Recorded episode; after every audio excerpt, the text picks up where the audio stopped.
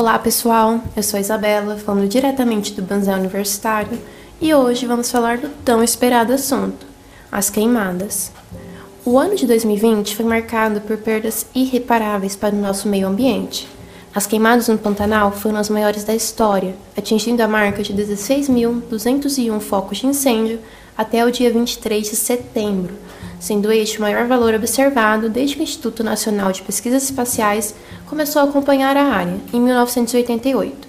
Esse valor supera o recorde até então de 2005, com 12.563 focos.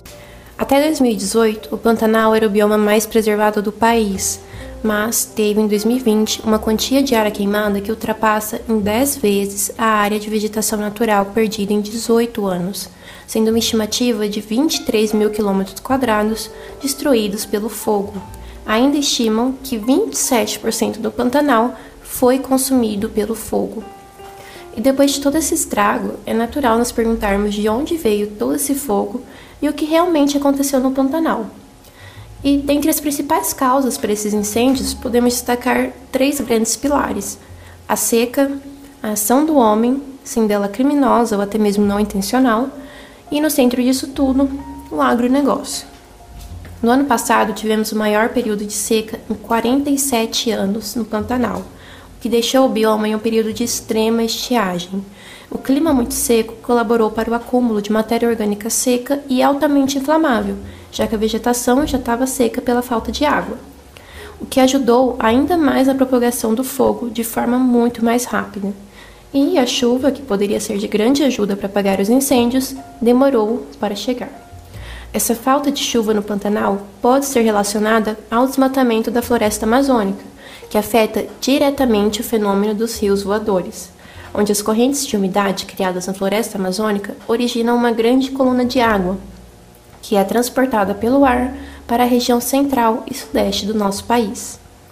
A seca serviu como um intensificador da situação, mas quem põe fogo nas vegetações não é a seca, é o homem. As ações antropológicas criminosas ou não intencionais, como bitucas de cigarro ou fogueiras em acampamentos, são a principal causa da grande tragédia vivida em 2020. Em setembro do ano passado, a Polícia Federal conduziu investigações para descobrir a origem dos incêndios e, até agora, cinco fazendeiros foram apontados como responsáveis pelo início do fogo. Mas as investigações ainda estão em curso.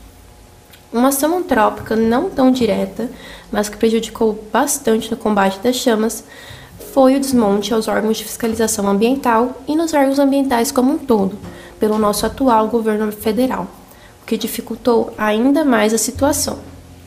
E esse período de seca se tornou ainda pior por conta da expansão do desmatamento no bioma, sendo que a principal causa do desmatamento do bioma é o agronegócio. Uma pesquisa realizada pelo Instituto SOS Pantanal mostrou que cerca de 15% de toda a área do Pantanal foi convertida em pastagem. E como já sabemos, para as práticas agrícolas, como a renovação de pasto, é muito comum a utilização do fogo e, de maneira acidental ou não, essas práticas foram responsáveis por muitas das queimadas que vimos no ano passado. Além do desmatamento e das queimadas, a agropecuária extensiva e a criação de gado necessitam de enormes quantidades de água para irrigar os pastos e tratar do gado, o que faz a pecuária um dos maiores consumidores de água do mundo. As consequências dessas queimadas são terríveis, não somente para a fauna, onde vimos ao longo do ano inúmeras fotos de animais feridos ou carbonizados, mas também para a flora e as comunidades tradicionais que residiam ali, como os quilombolas, ribeirinhos e indígenas, que perderam suas terras e a sua fonte de alimento. Depois que o fogo se apaga, costuma haver uma certa calmaria e até mesmo uma serenidade, com o pensamento de que tudo se resolveu. Porém, o problema não acaba quando o fogo se apaga, ele apenas começa o desequilíbrio ecológico causado pelas queimadas causa a perda de inúmeras relações ecológicas, quebrando todo o equilíbrio natural daquele ambiente, onde uma espécie depende da outra para sua sobrevivência, direta ou indiretamente. E é também importante lembrar que nós também fazemos parte do todo e também dependemos dessas espécies. Após as queimadas, a flora nativa dificilmente se desenvolve como antes já que o solo queimado se torna muito empobrecido em nutrientes, beneficiando a entrada de espécies invasoras que conseguem crescer em ambientes danificados. Essas espécies vão competir com as espécies nativas, dificultando ainda mais a recuperação da área ao que ela era antes. Essas árvores que antes exerciam funções como o controle da temperatura, da umidade do ar e ainda serviam de moradia e fonte de alimentos para os animais, foram perdidas, afetando diretamente a sobrevivência dos animais que dependiam delas. E os animais acabam sofrendo com a falta de alimentos, os ferimentos, as alterações em seus comportamentos e a perda de seu habitat. Entre os animais que já estavam vulneráveis e correm o maior risco de extinção agora, depois das queimadas, temos a onça pintada, o tamanduá-bandeira, a arara azul e todos aqueles animais lentos que não conseguem fugir a tempo do fogo. E além desses impactos locais, esses eventos também contribuem para o tão conhecido aquecimento global, por conta das emissões dos gases do efeito estufa durante os incêndios.